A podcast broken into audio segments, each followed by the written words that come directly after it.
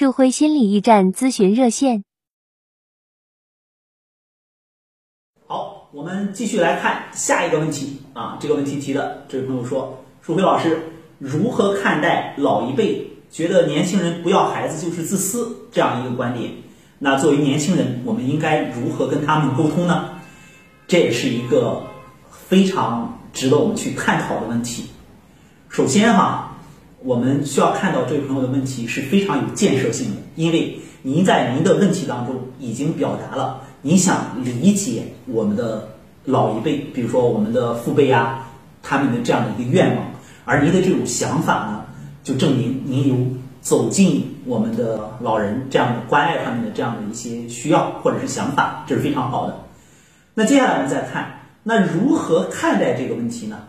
我想您更多的想问的不是如何看待，而是如何去跟他们协调啊，然后既能够让他们尊重我们作为年轻人的生活方式，同样呢，也能够让我们和他们的关系不至于在这个事情上、这样的事情上闹得过于僵化。那最好的方式是什么呢？就是我们。能够不断的去接收到老人的这样的一些观点，就是我们不要一不小心陷入争执的状态啊。老人这样去讲啊，你们作为年轻人，你们就不想一想啊，你们的以后啊，你们就光为你们自己着想，你们自己怎么痛快怎么来，然后老人有可能进入这样的一种状态。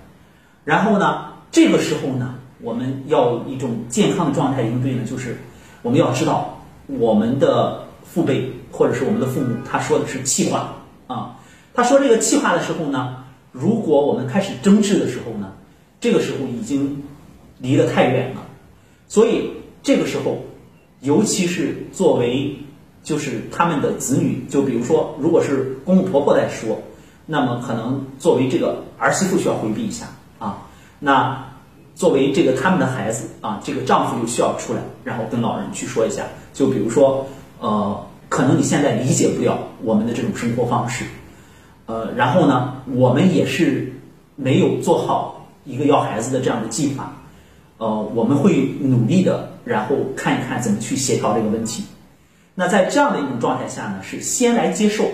因为有的时候啊，我们光想着怎么去理解，然后怎么去看待，就忘了一点，我们认为只有你理解了，你看待了这个问题才能处理好，其实。在我们不理解，然后没有办法去把这个问题搞得通透的情况下，我们先来把这个问题，把老人的情绪，然后来承担下来。接下来我们需要做的工作是什么呢？然后转移我们的谈话的这个过程的这个注意力。那为什么说这个不让我们积极的去看待呢？因为有的时候老人的思想是根深蒂固的。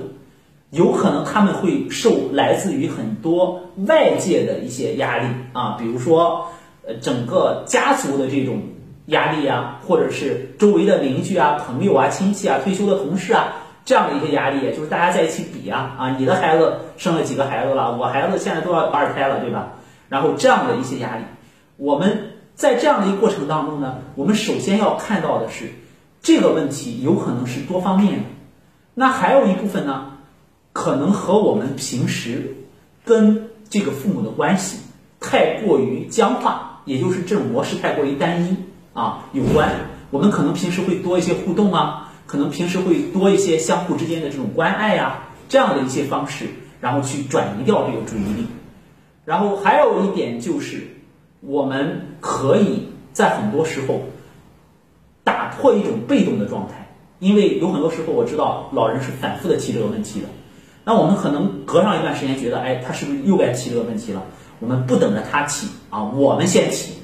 然后呢，让他们把这个问题，就是把这个想法呀，然后会切断。切断的核心是什么？因为老人可能在乎的并不是你怎么不要孩子，老人在乎的是